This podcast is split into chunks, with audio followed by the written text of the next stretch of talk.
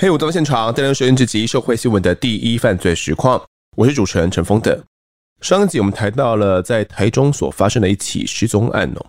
二零零九年，一位十三岁的女孩子赵秀敏，在参加完无极麒麟太子宫的太子爷的庆生庙会之后，当着神明以及庙事人员面前，被一群人给押上车，其中呢就包含了她的男朋友。随后，她就失去了下落。那家属找不到人呢，一直到十三天后向警方来报请协寻。那专案刑警呢也以车寻人哦，将参与押人行动的阿斌以及三名未成年的这个少年呢带回来讯问。那他们声称啊，所有行动都是听从秀敏的男朋友，也就是这个张君杰他的指示。当少年们呢只有参与到压人的这个行为而已了。那喝了酒，拿了一千块的酬劳之后就闪人了。至于阿斌呢，则是在五天之后又陪同张君杰呢买了两个大型的垃圾桶啊，以及水泥。由于后来警方呢有在张君杰老家他的房间里面哦，发现他的木质地板都粉刷上了新的油漆，另外还在衣橱底下有发现这个秀敏的血迹哦。那初步判断，张俊杰的老家可能就是第一的案发现场。但到底秀敏被带到哪边去了呢？随着张俊杰逃往大陆呢，这个谜题专案警方花了整整六个月，使用各种方法都无法破解。不过皇天不负苦心人哦，透过两岸共打，疑凶终于在漳州呢被大陆公安发现并且遣返。不过张俊杰对于周秀敏的失踪呢，一概宣称他不知情。他在喝醉之后睡醒就发现秀敏已经不见了，那案件又回到起点了，到底人在哪边呢？这一集我们将来持续探讨。那么，现在介绍本期来宾是台中市警局大甲分局侦查队的小队长蔡有明。有明哥你好，听众大家好。有明哥，当时你这个跟近距离啊，跟张君杰接触哦，他给你的感觉是怎么样？你们在问他的时候，我觉得他这个人蛮沉稳、蛮阴险的啦。他给我的感觉就是很沉、很阴这样子。我们也有想过说要把它突破的部分，可能就是有一点困难度这样子。这个沉，这个阴是怎样？他比如说回话的时候都会思索很久，或者是说都很冷冷的，这样是吗？就是都说一些跟案情不相干的事情。那你问他什么，他也跟人家讲说我不知道，或是说扯到其他的地方去，这样子不会正面就回击你问的东西啊。反正就是装糊涂了。是。那你了解这个张君杰啊，他有一些怎样的过往背景呢？那时候是原本是在做什么的？之前我们了解他的背景，应该有在东市一带哈，跟爸爸经营赌场，然后后来应该是有被我们警方查获以后，然后就无所事事，没有什么其他正常的工作。案发两年前，后来就认识的秀明嘛。那其实当时秀明也有拿过二三十万哦，资助他去买货车来经营这个水果生意啊。不过后来哦，他就把这个货车给卖掉了。其实就跟秀明有发生过一些争吵，因为秀明就要求说：“你分手嘛，你这个钱我是希望你能够好好的来做这个生意嘛。”所以秀明就想说：“不然我们就分手，你把钱还给我。”那两个人就有发生了一些争执哦。这一部分其实后来都是有厘清清楚的了。那当时有这个张君杰，你们初步跟他侦讯之后，他都说他不知道、不知情嘛，这感觉就跟你们所掌握的。是有矛盾的。你们当时有没有想过说，哎，会不会是怀疑错人了，抓错人了？是没有觉得说我们抓错人，只是说这个嫌犯的话比较狡猾，不愿说出实情而已啦。可能我们目前的掌握到的线索也不太足够嘛，那很难去突破他。那这张君杰哦，后来啦也被检察官依照杀人罪行呢来声押获准哦。被羁押之后啊，这段期间我们还有试着将他借讯出来问问看吗？有，我们有。十月份的时候借出来问他的时候，他也是说当天跟赵秀敏争吵啦，然后秀敏就是当天自己离开这样子啦，会去大陆是去工作啦，不是潜逃，一些这种避重就轻的话。那对于这个房间里面的血迹，要怎么解释啊？房间的血迹，他是说秀敏有在那边住过嘛？可能是那时候不小心有受伤留下来的，还是怎么样？哦。所以他的这个态度一样，就是非常的顽劣哦，感觉就是没有要吐露实情哦。当时我们好像还有想要试着带着他去找这个秀敏的遗体，哪怕说他什么都不讲，这个过程是怎么样的嘞？九十九年七月十四号，我们有再借提张君杰出来调查秀敏的下落，带着这个张君杰去东市的石围桥附近哈可疑的弃尸地点去找。但是我们没有查获。我们在石围桥那边查的时候，被害人家属有带着秀敏的照片去现场，然后想说看能不能用这个照片的话来博取张君杰的同情，动之以情，让他说出秀敏的下落在哪里这样子的。如果说是死的话，也要让秀敏入土为安了。当时怎么会说要到这个石围桥附近来找人呢？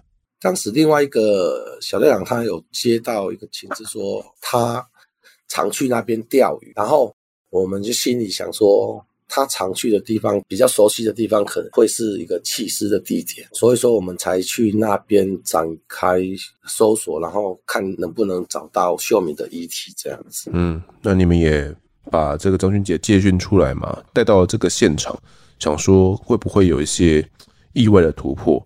他在现场的反应是怎么样的？刚开始的时候，张君杰表现得很冷静啊，他就站在岸上，很不屑的那种眼光。当时我们在猜，会不会是说根本尸体就不在这里？你们我们为什么会在这边挖尸体？那种感觉，他就是一副很不屑的样子。后来我们也有透过东势分局侦查队的同仁，因为张君杰他本身是客家人，他本身对。同样是客家人的话，可能比较会放心啦。然后有请东势的同事跟他讲说：“啊，那你就把尸体讲出来，那我们也可以帮你。然后看跟家属谈说啊，请他们原谅你还是什么。”东势分局同事跟他沟通以后，他有一点点的松动，就对了。他有讲说：“那如果说出来在哪里的话，可不可以请说？”家属的部分不要要求赔偿，跟检察官讲说不要判我死刑。但是这个也不是说我们警察说了算嘛，然后也是要跟家属沟通，检察官那边有他们检察官的考量，这我们也没有办法去做主。那他提出了这样的要求，家属会同意吗？家属刚开始当然是不同意嘛，但是我们有跟他讲说，先把尸体找到。我们再做后续的处理。讲完以后，我们想说也没有寻获这个尸体的时候，那时候也已经傍晚，大概四点多了。打算说要把张君杰还押嘛。后来他们家属就有拿个类似我们人过往的遗照这样子，蛮算蛮大张的啊。嗯，秀敏的遗照。然后就在带回来路上，好像几个就拿着那一张遗照。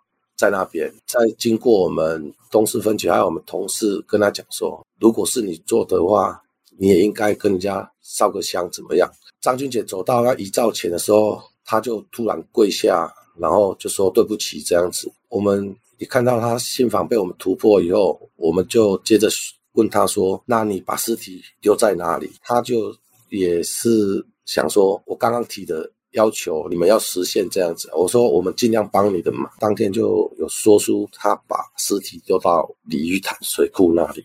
所以张君姐她要讲出遗体埋放的前提是希望家属能够答应他不要提出民事求偿，因为他可能也没有钱来赔。加上他希望家属的同意说不要来判他死刑。他应该在跪下来之后还是有这样的请求吧？那家属怎么样来应对呢？家属是说可以啦，因为最主要是急着说要把遗体找出来，嘿，所以说好像有口头上有答应，双方还有签一个放弃民事赔偿的和解书，直接这样签签的和解书是不是？是嘿，所以张军姐就说他把遗体埋在这个鲤鱼潭嘛。距离你们原本在现场那个地点大概多远？大概也有四五公里，应该有。就是我们去石围桥那附近，应该还有一段距离。所以你们是当天就直接带他到鲤鱼潭的是吗？没有没有，因为当天是已经搬完了嘛。如果要寻找尸体的话也不方便，所以说我们隔天再把张君杰借题出来，就依他讲的供述的地点，我们又请了那个。民间团体的搜救队一起去鲤鱼潭那边寻找尸体。是，他是在鲤鱼潭的哪边呢？因为我对鲤鱼潭不是很熟，它是一个蛮大的区域吧？它区域算蛮大的，但是它的地点就在那个卓兰西坪里附近啊，一个产业道路开进去以后，电线杆从那边把尸体，后来我先讲说有把尸体放在垃圾桶以后，用水泥把它封起来，再到那边把它往鲤鱼潭水库下面推下去。哦，就是在一个电线杆下面，产业道路把它推下去就是了。它推下去的距离跟鲤鱼潭水库还有一段距离，蛮深的。嗯，大概有六十公尺深了。了解。这个寻找遗体的过程顺利吗？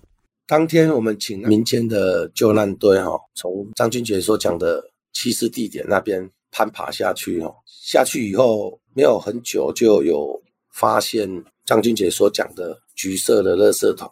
那当时应该是张君杰把它推下去以后，可能是因为水泥还没有完全凝固，那垃圾桶有去撞到。山坡下的树，然后造成垃圾桶全部裂开这样子。呃，整个遗体状况是有点不太完整的，是不是？尸体是不太完整，因为垃圾桶裂开以后，它可能有被山间的野狗有叼走，所以说我们在下面寻找秀敏的尸体的时候，也有一段时间了。因为毕竟已经发现了嘛，我们就把他的遗体应该是比较完整的把它。全部都捡回来，然后让它入土为安，这样子。所以主要都还是呈现这种水泥状，然后在塑胶桶内，还是它整个水泥都全部洒出来在塑胶桶外了？它要封的时候有用棉被包裹着秀敏，所以说当时推下去的时候，可能水泥有散开，但是尸体可能还是包裹着。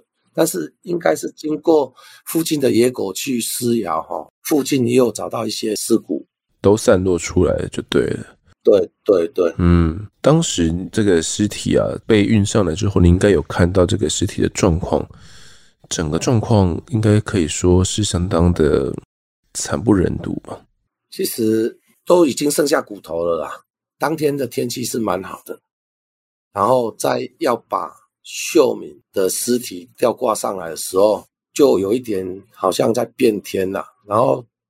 在秀敏的尸体已经上来，我们把它摊开检视的时候，真的蛮悬的，就突然起风了这样子。那张君杰看到这种情形的时候，他就跪在地上，一直磕头，一直磕头，说对不起，对不起这样子。嘿，他感觉也很害怕，哎，对啊，就好像秀敏有在看，怎么会突然间起风这样子，又蛮大的风这样子。是。是当时秀敏已经曝尸野外，大概长达九个月的期间哦。这个秀敏竟然是被杀害的，还被灌水泥封尸。我想这个家属也是相当悲痛嘛。当时亲友好像还有甚至要来追打张君杰的状况，是不是？对，那天寻找尸体的时候，有跟家属讲，他当时我们是把他们隔离在外面了，没有让他们进去到里面。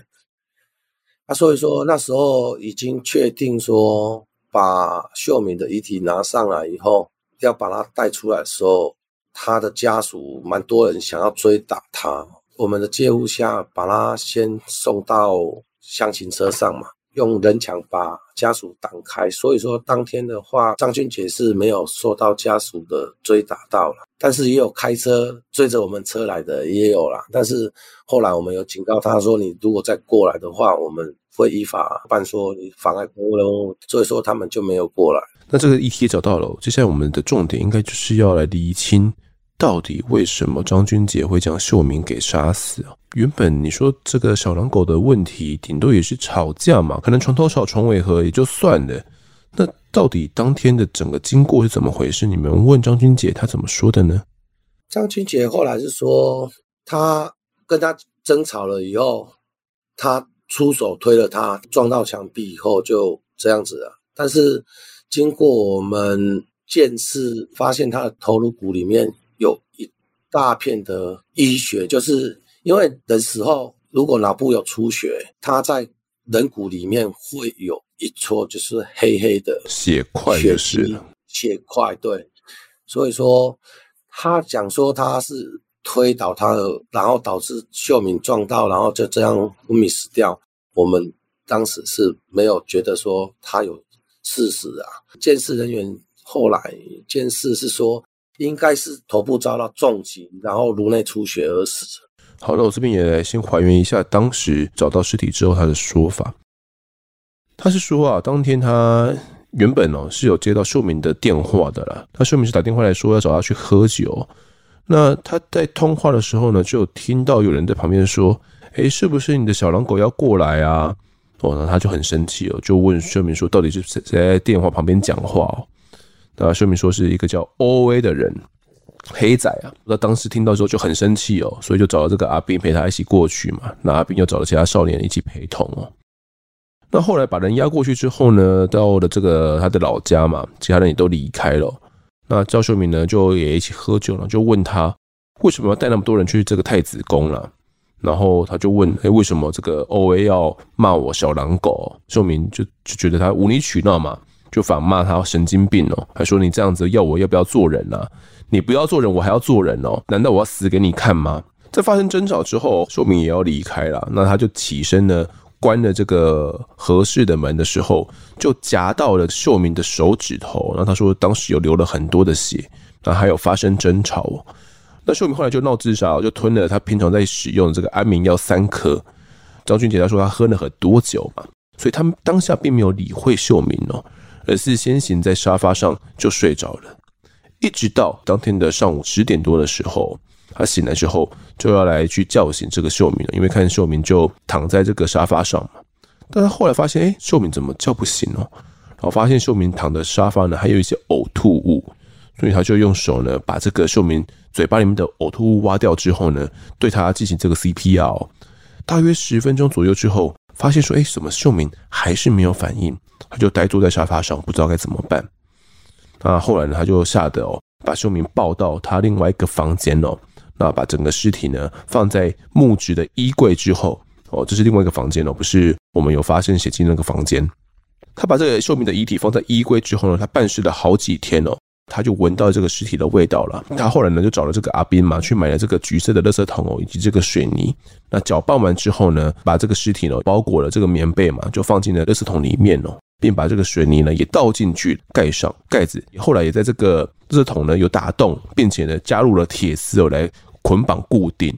那他看这个垃圾桶的颜色，我觉得太显眼了哦，因为是橘色的。他还用那个绿色的喷漆呢，把垃圾桶的桶身啊还有盖子哦全部都喷成绿色，避免被人发现。一直到后来呢，他就租了这个车子啦，用小货车呢载运这个秀敏的尸体的垃圾桶哦。到产业道路上哦，朝这鱼潭的水库呢上游的部分呢边坡往下推下去，推完之后，他觉得可能还是会东窗事发啦，所以就逃往了大陆地区哦来藏匿。所以基本上这是他的整个的一个犯案的过程，他的一个初步说法。不过还是有很多的疑点，好像是这个头部撞击的部分，就跟他的说法有点都不太懂，对不对？对啊，因为他一开始他说法也是变来变去了。原本是说什么夹到手指了，后来又说有推了他一下，然后他感觉有撞到这个衣柜啊，后来就倒了下去。当时负责解剖的人呢是这个肖开平法医哦，也就是曾经在 S Two EP 六十二呢来讲述过人体试验同志分尸案的这个小法医哦，他也负责这个案子的遗体解剖，他就发现了死者的左肋骨还有右边的胫腓骨有一些骨折的情形，那头皮呢也有瘀伤出血。虽然这个骨折呢没办法判定到底是生前还是死后所受的伤哦，因为有可能他在从边坡上滚下去的这个过程也有可能会骨折嘛。不过法医发现的是左边的颅骨呢有一些残留的淤血痕迹哦。此外，在右边的中后脑呢大概有两百公克的血块存留，因此法医就认为哦，有可能呢是生前撞击到左后脑的上方之后呢。导致右侧颅内呢有对撞伤出血哦，他觉得有这样的可能性。出血之后呢，这个脑压增高嘛，那合并呕吐的食物哦，哽住气管来窒息，最后因为中枢性休克啦，以及这个呼吸衰竭呢才会死亡。那如果萧开平法医的判断没有错误的话，应该会有一些这个头部撞击嘛。那这个张君杰他的说法后来就变了，对不对？他呃原本是什么夹到手指，后来变成说把他推倒，这推倒过程是怎么样的？争吵后他推他，然后去撞到。一般的话，我们去撞到也不至于说会那么严重啊。撞到之后呢，他就说，秀敏就趴在和室地板去哭哦。那他过去扶的时候，就发现哎，秀敏有流鼻血了哦，所以他就用手捂住他的鼻子呢，那扶他到这个房间门槛上去坐，然后又拿了卫生纸给他擦，哦要帮他止血。那除此之外，他还有一个说法有改变呢，是说秀敏原本是有吃安眠药想要自杀嘛，那他没有理他，那隔天睡觉起来的时候才发现他已经躺在那边了。后来他又改变了讲法，他说吃安眠药的部分呢是他编造的，因为当时警方侦讯他的时候呢，他心情很乱哦，所以他就随便讲了一个理由，说这个秀敏当时有吃这个安眠药，所以他又换了一个讲法，说秀敏其实当时是没有吃安眠药的。在几天过后又做一次笔录的时候，他又改口了，他说其实当天呢，秀敏是又有吃安眠药的哦，不过不是自杀。他说：“当天呢，其实他扶秀明到沙发上去休息的时候啊，就问他说：‘诶，你给我的安眠药还有没有啊？’哦，他就拿了一排大概十颗的安眠药给秀明。他接过去之后呢，就配着水哦，就吃下去了。不过到底吃了几颗呢？他并不是很清楚。他只发现说那一排安眠药呢少了三颗哦，剩下的这些安眠药他事后就丢掉了。那警方就问他说：‘你在跟秀明推拉争吵的时候啊，有撞击到这个木柜吗？’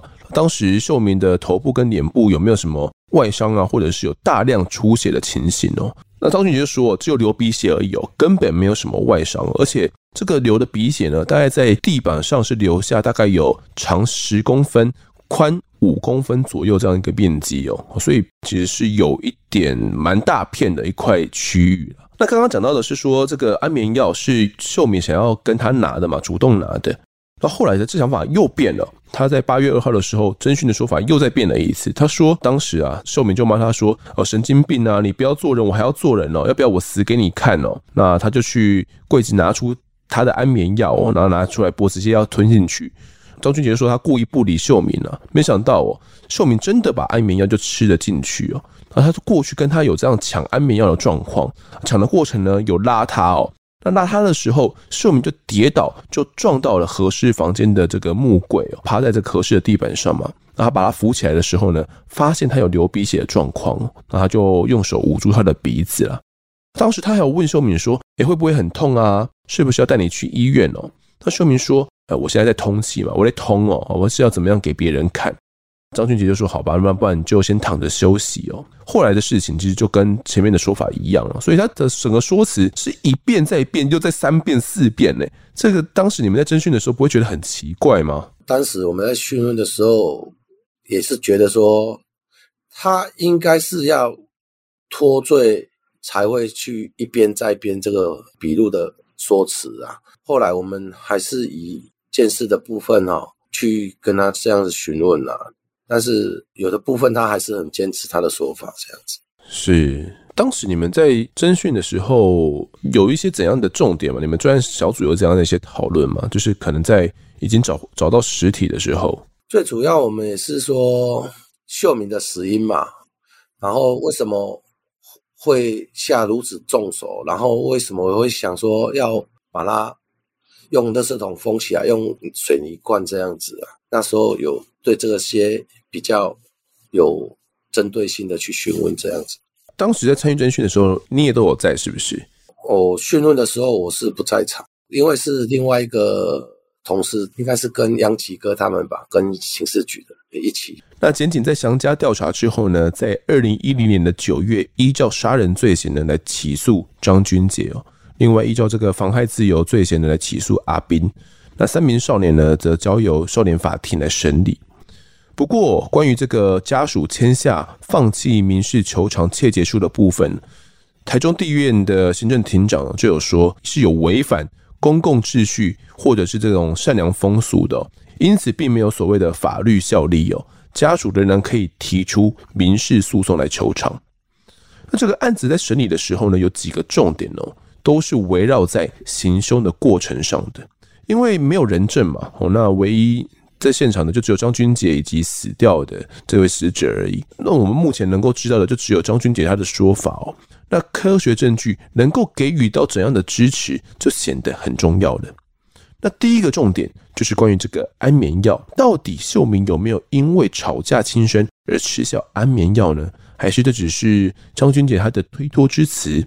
那肖开平法医呢出庭作证的时候就说，安眠药很可能会因为死亡腐败哦，就很容易被分解掉，所以当时检验报告呢也验不出来，因此呢不能够排除说死者有服用安眠药的可能性哦。那法医研究所的报告中有指出说。就算死者吃了三颗安眠药呢，这个药量也还没有到达中毒会导致呕吐的程度哦。所以其实有没有吃安眠药跟死亡结果是没有什么因果关系的。那秀明的女儿又作证说，大概三年前跟妈妈住在一起的时候呢，看到她睡不着会吃安眠药了。不过后来自己睡不着的时候问妈妈说有没有安眠药，妈妈就说：“哎，我可能没有安眠药了。”所以法官就认为啊，这根本没有什么样的积极证据可以去证明说有安眠药这回事哦。所以他认为什么互相拉扯来来抢安眠药哦，根本就只是张勋杰他的谢责之词而已，所以不采信。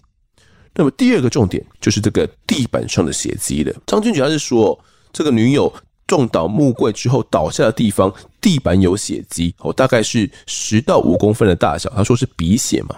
张君杰开庭的时候，他换了一个说法。他说，女友呢跌倒之后撞到这个木质的柜子，他就趴在木质的地板上面一直哭哦。他过去扶他起来的时候呢，看到地板上有流血。那他起来的时候就撑坐在地板上面嘛，一直流鼻血哦。那扶他坐好之后，他就拿卫生纸去捂住他的鼻子，帮他止血了。那到底有没有可能这个鼻血流十乘五公分那么多呢？肖法医就说，一般流鼻血都是慢慢流出来啊。我相信大家很多都有这个流鼻血的经验嘛。你说有没有可能这个一下就流十乘五公分？我相信一般人是很难去想象的。所以肖法医也认为说，不可能一开始就会流那么多，流成一滩血哦。所以后来张俊杰开庭的时候又换了一个说法。哦，他说原本跌倒的时候啊，血迹没有那么大啦，是他搀扶女友起来的时候呢，女友的手碰到血迹，那把这个血呢抹开成长方形哦，才变成那么大一个范围哦，所以这个说法是又又再变了一次。这个血迹后来他怎么处理的呢？他说，诶，原本是因为这个地板发霉啊，所以要粉刷油漆哦，所以后来发现，诶，地板怎么有血，就顺便油漆了。不过改口说有这个鼻血的说法之后，他有换了一种油漆的这个说法哦。他说将死者呢装进被套之后呢，才去擦血迹哦。他原本是用松香水擦不起来的，那后来呢，当天就用油漆呢刷了好几层上去。那法官后来就认为啊，不管是流鼻血啊，还是说什么一开始的这种手指夹到门门缝流血哦，这个血迹都不会很多。如果真的只有十乘五公分大小的话，何必大费周章的重新粉刷大片的这个木质地板呢？而且要漆好几层哦，企图来掩盖血迹呢？换句话说，另一种可能就是有没有可能原本的血迹是很大一片都在木质地板上的，才会喷到这个衣柜的下缘呢？否则根本没有必要来重新粉刷。第三个重点就是这个脑部的血块了。张君杰说呢，案发六个月前，女友在家里面洗澡要去晒衣服的时候，有跌倒撞到头部。那由于呢，当时女友已经被通缉了，所以就拿了姐姐的健保卡要去就医了。那左脑的受伤呢，很有可能就是因此造成的。那当初在缝合后的三四个月后了，女朋友还是说这个她的头部会痛哦，所以她有帮她揉。那她发现那一块又肿肿的哦，揉不掉。那还记得说我们解剖的时候有说过，这个左边颅骨有发现这种淤血的痕迹吗？对此哦，警方也传来了死者的姐姐，她确认当时呢真的有借健保卡给自己的妹妹了。法院呢也调阅了丰原医院的就医记录哦，发现说当时啊诊断的时候，秀明进入急诊室，他的神志是完全清楚的。那他的左边的头颅呢有裂伤哦，后来缝了九针，当时诊断是脑震荡。但是呢，法医认为啊，虽然没有排除说因为该处呢曾经有受伤过，所以导致日后呢再一次撞击到同一个地点的话，可能有更容易颅内出血的这样可能。不过法医说啊，这个理论上哦几率是比较小的，而且啊这个距离原本的撞击呢已经有隔了六个月之久了。如果解剖时呢还有那么大出血的话，他的神志呢一定是会不清楚的。因此呢，法官参考伤势状况啊以及这个五六个月的时间的之后，认为六个月前的伤势。根本不足以造成日后死亡的结果。再来就是最后的第四个重点的，到底这个右中后脑里面有一个两百公克的血块是怎么造成的呢？这可能就关系到整个秀敏的死因哦。法医研究所当时指出说，这个案件没有发现有明显什么颅骨骨折啊，所以比较支持说有钝击头部导致颅内出血的可能性。那什么是钝击啊？法医解释，钝就是不是一个很尖锐的东西哦，可能是一个粗糙的钝物。也有可能是徒手，呃，那一般来讲哦，徒手也没办法造成颅内骨折啦，很很有可能会造成颅内出血。不过，如果是徒手来攻击的话，这样出血范围会很小哦，不太可能像秀敏脑内会有那么大的一块。那至于这个被告所说的这种推倒状况嘛，法医也说，正常来说，一个人被推的话，很可能是会有一些反应来做缓冲动作的哦。所以，如果真的是推倒的话，会是一个很唐突遭受到的一个撞击力道，那也有可能呢是遭受到什么木棒的撞击啦。总之，最后法医的研判就是遭受到不明的钝物攻击，才会有那么大片的出血。至于是什么样的钝物呢，已经无从查证起了。那一般颅内出血啊，会导致中枢神经休克的死亡，大约从四到六个小时都有可能啊，甚至会长达八个小时才会导致死亡。所以最后法院认定的结果就是，秀敏呢是遭受到张君杰以不明的方式钝击左后脑上方哦，才会在四到八小时后死亡。至于被告张君杰的等等说法呢，法官都认为那应该是属于卸责之词，所以一审法官呢不予采信，最后判张君杰。无期徒刑。那这个案子上诉之后呢，二审法官认为哦，张君杰跟死者呢原本是属于男女朋友嘛，只不过是因为发生争吵哦，就不念旧情来痛下毒手，手段可以说是十分凶残。那饭后呢又潜逃到大陆去哦，拒绝面对司法调查，被解送回台之后又矢口否认犯行哦，可以说是罪行重大了。不过这个案子呢，当时已经有这个张君杰的父亲代理哦，跟死者的家属来达成和解。那被告的性格，其实呃，法官也认为啦，没有到冷酷、残忍到不可矫正的地步哦。那在侦查的过程当中呢，他最终也是说出了尸体的所在。那加上说，他其实其实平时呢会陪同女友去看病啊，可以看出呢两个人的感情哦并不坏。那如果只是因为吵架引发的杀机呢，就判被告极刑死刑的话，难以对社会大众哦产生这种威慑、预防犯罪的效果，对被害人的家庭所造成的损害呢，也难以用死刑来抚平哦。因此，二审的法官斟酌再三之后，仍然判处无期徒刑。那最高院呢，最后面也驳回了上诉哦，全案就这样确定了。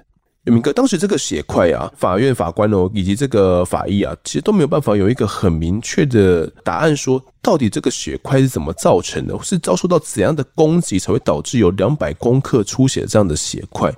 那不知道当时你们专案警方是怎么想的？有没有想过说是怎么样攻击的呢？当时我们也有在看一下他。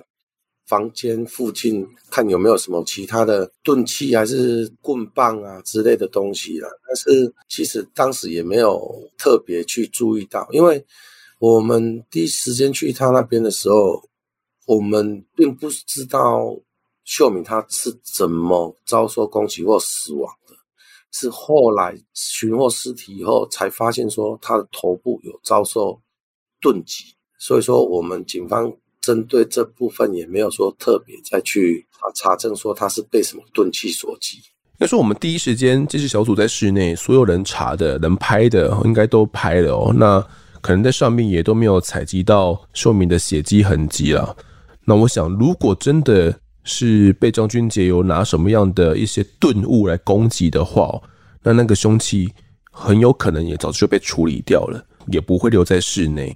最后面法院哦，法官也是认为是一个不明的方式钝击哦，到底是什么样的钝器？其实到最后我们也是呃不知道。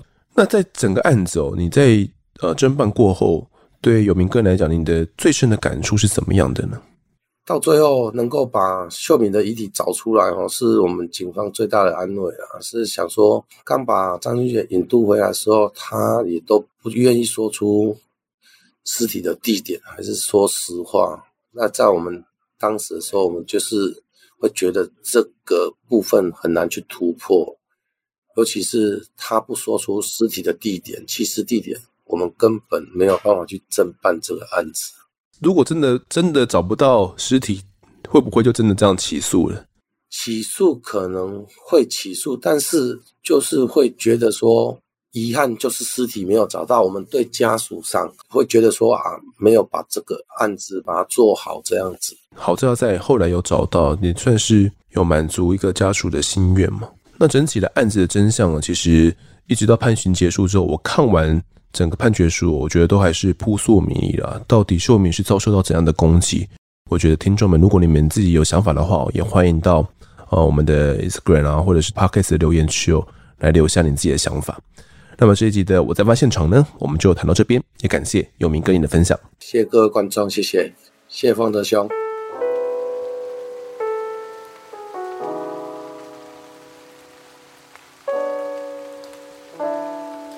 接下来进到听众时间，首先来读一下各位在 Apple Podcast 的留言。第一位留言呢是这个图克夫人，他说呢，听了快一个月哟，终于在回家加班的深夜找到时间给五星，好喜欢哦！还原社会案件发生始末之余，还找来许多平常我们不太会接触到的相关承办人员、专业人士等等，用不同的角度呢来看同一件事，这点真的超赞。从第一集开始慢慢听，现在呢才知道翁仁贤案。常常啊一早出门上班就开始听哦，听到下班回到家，有时候还会听到舍不得关掉，推爆推爆。好，谢谢这位图克夫人哦，其实他在脸书上啊以及 IG 上都有来留言哦，那我也都有回复他，很感谢你呢，还特别来 Apple Podcast 给我们五颗星评论哦。那图克夫人有提到她是。一早出门上班就开始听哦，听到下班回家可能还会再听一下。我可能一天大概有听个八个小时左右吧，一天可能可以追个八集哦。那目前呢才刚追到翁仁贤案，从第一集开始追，追到翁仁贤案，那其实也差不多了啦，快追到我们最新进度了。那他有提到呢，他最喜欢我们节目的部分就是会找来相关承办人员嘛，然后用不同的角度来看同一件事情哦。我觉得这点很重要了，但真的是要有理解我们节目的人，可能才可以去接受。有些人可能觉得听完之后，对他来讲价值观会有点冲突，然后觉得可能在我们节目上并没有办法找到一个他想要找的答案哦。我觉得在听我们节目的过程，就是在训练自己的独立的思辨能力哦。你可能自己去思考，呃，你的价值观去应用在这些看法上，那怎么样去看待这个是非对错？最后你会得出一个你自己的结论啊。所以你很难从我们这边听到一个结论。虽然我这边会告诉你一个我自己的想法，但我通常也不会告诉你这是我觉得一定对的事情哦。好，下位听众是伊莎犬 T W，标题写愤怒又难过的台南人。八月二十二呢，台南安平区发生的杀警案让我真的很愤慨。虽然警方很快速的将歹徒缉捕到案，然后呢也刚好听到了二零零五年的杀警案哦，真的是感慨良多。杀警的歹徒真的是死不足惜，希望呢法官以及法务部都可以做出应有的决策，才能让警方同仁以及社会大众的内心受到抚慰。愿所有任务结束的警察同仁都可以离苦得乐，你们都辛苦了，谢谢你们的付出。其实最近发生的这件杀警案哦，大家应该都很有感触了，尤其是听到那么多案发的案子之后，大家对于警察这个职业应该会是相对来讲比较熟悉了。那过往我们也提过汐止的杀警案嘛，当时警方的配枪呢也是被兄弟党歹徒哦给夺走。而另外呢还有一个最近发生的铁路杀警案了，不过那个我觉得跟这一次应该是比较不一样的。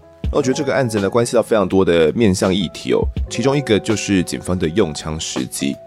那目前的警械使用条例呢修正草案，其实已经躺在立法院躺了好一阵子了，不过都没有被立委来优先审查嘛。那疾检署最近也说，期待呢立法院的下个会期哦就可以来加速通过，因为目前已经列为优先法案了。除此之外呢，警察因为第一线值班都会面临到这种危险嘛，那其实大家都会担心说，如果开枪的话。会不会有写不完的报告？可能大家会不太理解为什么开枪要写报告。就是今天只要开枪哦，不管你是什么样的用途，你就是需要写报告。在过往啦，其实最近呢，检验署的副署长就提到哦，即日起警方单纯对空鸣枪呢，那使用枪支没有造成人员伤亡跟财物损失的话，只需要口头向上级长官报告哦，那并且将这些开枪过程啊。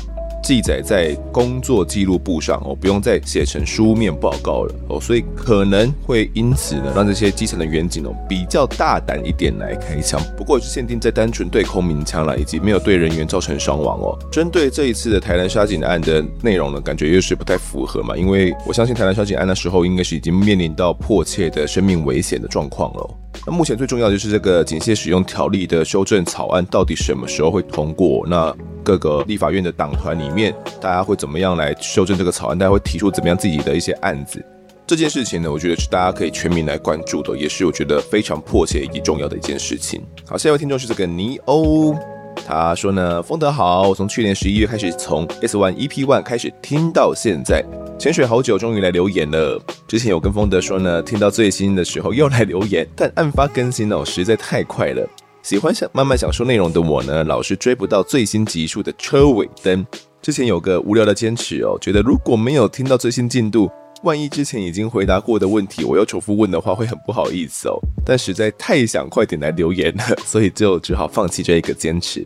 想说哦，也已经离最新进度不远了，应该不会太那个了吧？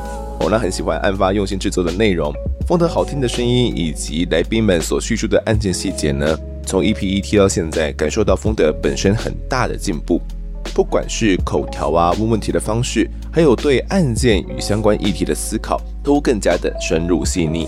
很开心可以听到来自各界的来宾来谈论案件，不管是不是我认同的言论哦，我都很高兴可以听到不同面向的想法和意见。很多人呢也会给这个节目改善的建议，案发团队呢会从中选择适合的建议来改进哦。我觉得呢每次你们的选择都很恰当，我总是一边听一边暗暗想着，嗯嗯，选得好哇。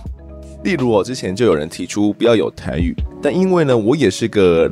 南博音娜是个南部孩子，所以听到来宾讲台语的段落呢，都觉得超赞。有些内容呢，还是用台语来说最贴切的。还好团队决定保持来宾的原话，而且呢，风德也会帮听不懂台语的人来翻译，非常贴心。不管是懂不懂台语的听众，都被照顾到了。跟骚法的那一集呢，非常的有帮助哦，让我知道原来现在不用很难的门槛就可以构成犯罪，能够请求警察协助。以前的我呢，非常不知道怎么拒绝别人，遇到过很多奇怪男的跟踪骚扰，曾经害怕到躲在厕所不敢上学。那阵子呢，身心状况也极差哦。要是那个时候就有跟骚法可以保护我就好了。说真的，他们对我没有造成非常大的危害，可是我真的非常困扰，而且担心被报复，不敢向对方做出太强硬的拒绝。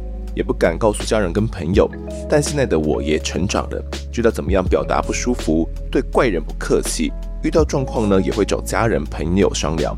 虽然有时候我还是会遇到，但现在法律上呢已经不会像以前一样求助无门，让我觉得呢社会一直有在变好，有安心许多。最后提出一个小小建议，就是风德在练 percent 的时候呢。重音其实念错了，发音不是像 person 一样。虽然大部分人都会念成跟 person 一样哦，因为我以前不知道的时候也是这样子念。感谢这位尼欧的留言呢，感觉蛮长一篇的，也是累积了很久了，从很早就想来留言哦，一直等到了现在，快听到最新集数呢才来留言。啊，他有提到我练这个百分比的时候，常常练成 person 哦，好像是，我想一想，我之前常常练成 person，啊，应该是练错，应该是要练成 percent 啊，吼。英文不好，其实就会常常犯这些 乌龙的错误。那他有提到呢，很多听众啊都会给这个节目改善的建议哦。那每次呢，安排团队都会从最适合的建议来改进。然后他觉得我们的选择都通常都是最棒的那个选择哦。这一部分，嗯，在过往啊，有时候我会跟制作人讨论一下哦。那有时候是我自己决定说，哎，应该这样改会是比较好的选择，因为。呃，有时候我会站在听众的角度来想哦，那想说怎么样改会好一点，因为有时候 A，有时候是 B，那大家的不同的这些方向是背道而驰的哦，那我不可能去满足 A 的愿望，也同时满足 B 的愿望。那通常呢，我就只能选一个，我觉得可能是大多数听众呢都是这么想的，或者是我会再想出第三个方法，去同时满足到 A、B 两个群众，就是我所说的最大公约数啦。那选择翻译台语呢，就是我自己想的一个方式，我觉得应该是都可以照顾到绝大多数听众的。虽然有时候会有点干扰到节目的这个节奏的进行哦，不过我相信应该是比较好的选择。那么你有还有提到呢，过往他遇到很多怪男的跟踪骚扰哦，因为那个时候没有跟骚法的保护，那他也不知道该怎么办才好，而且很担心会被报复。不敢做出太激进的行为哦。那现在呃听完子祥哥的分享之后啊，真的对他的帮助非常的大。其实听到这类型的留言的时候，我都是非常开心的哦，因为呃有时候我也想了，就是我们作为一个真实犯罪节目，虽然很多时候都在谈论犯罪哦，但是我在想，单纯谈论犯罪，呃有时候会有点可惜，所以我都会想要有时候有点做一点延伸哦。尤其是我们案子越讲越多的时候，都会想说，哎呀，这样的状况到底怎么避免哦？然后希望可以找到一些专家来谈一谈。不过可能那一集呢，我们就没有找到专家来谈嘛。可能之后的集数就可以来做延伸。那跟骚法呢，就是其中一个哦。对于那些跟踪的怪异男子，或者是不管是男子或者是女性哦，我们都可以取到一个比较好的吓阻效果。那对于这些恐怖情人呢，大家也可以知道说，只要有搜证的话，那警方也会帮忙协助搜证哦，就可以去申请保护令，必要的时候还可以将对方呢预防性的羁押起来，让自己可以避免遇到更危险的状况。我觉得这真的是非常重要的一点啊。那也很开心呢，哦，那几集有帮助到你。好，下一个听众是这个 K K I Chen，他说呢，怎么听都听不腻的 Podcast，听上你的 Podcast 太棒了，好喜欢有关于真实命案的 Podcast。这几天听到 EP 四三呢，石头巡佐的叙述，包公天兵天将那边一直喷笑哦，请继续坚持下去。好的，谢谢你的留言哦。其实石头他讲的这些案子，我觉得他的呃叙述的说法啦，真是相当有趣哦。那你也可以感受到他办这个案子真的是相当相当的认真。其实他还有一些案子，不过有些呃还在侦办当中，或者是还没有起诉，我比较不方便谈。之后呢，我们再邀请他来跟大家分享一下。好，下一位听众是这个张念祥，他说呢。最喜欢听同事安的台语警察了，好久没有听到台语人了，听到台语就是亲切。还有一个相关留言呢，是这个 Celine 安，他说呢，超好听，充满台语的采访，听起来太过瘾了，好有临场感。好，其实我自己没有想到，大家听完中横同事案之后呢，对于台语的讲述有那么多的喜爱哦。只是当时我会有点担心呐、啊，因为害怕会有很多听不懂台语的听众哦，尤其说到他讲的又是那么练邓，然后那么道地的台语的话。可是当下呢，我就跟听众们一样，我觉得他讲的东西，就是真的是让我觉得很过瘾。那我相信听众们应该也跟我一样，会听得非常过瘾。我就不知道到底该不该去打断他。那这个为难呢，之前就跟你们提过了。没想到之后就收到非常多听众们说超喜欢台语的哦，而且绝大多数应该有超过九成以上的听众呢，就是对于台语的段落都是没有问题的。好，这边也是再重复讲一下，如果大家真的听不懂呢，中横捅尸案的台语段落的话，九月二号之后，我就可以到。我们的我在发现场的 YouTube 频道里面去，我找到那一集哦，然后可以听到全字幕版，好，就是有上字幕的版本哦。记得要把这个 CC 字幕给打开，就可以看到我们的全字幕了。相信呢，透过字幕的搭配，我可以让大家明了那时候所长在讲的是什么样的内容。好的，那这节听众时间呢，我们就读到这边。如果各位喜欢我们节目的话，欢迎到 Instagram、脸书还有 YouTube 来搜寻订阅。我在案发现场。掌握更多案件消息，也可以跟风的我聊聊，给我们建议。各收听平台上按下订阅，还有五星评分，就是对我们最好的支持。另外呢，案发侦查团队持续募集当中，只要透过 miss Bus MB3 的订阅赞助，就可以来加入我们。还有专属的赖社群呢，可以跟风的老粉们一起抬杠聊案件心得。如果各位在 Apple Podcast 上面留言的话，我也都尽量在节目中给出回复。跪求听众们推坑给双方的好朋友，一起听听看我们的案子。案发现场，我们下次再见。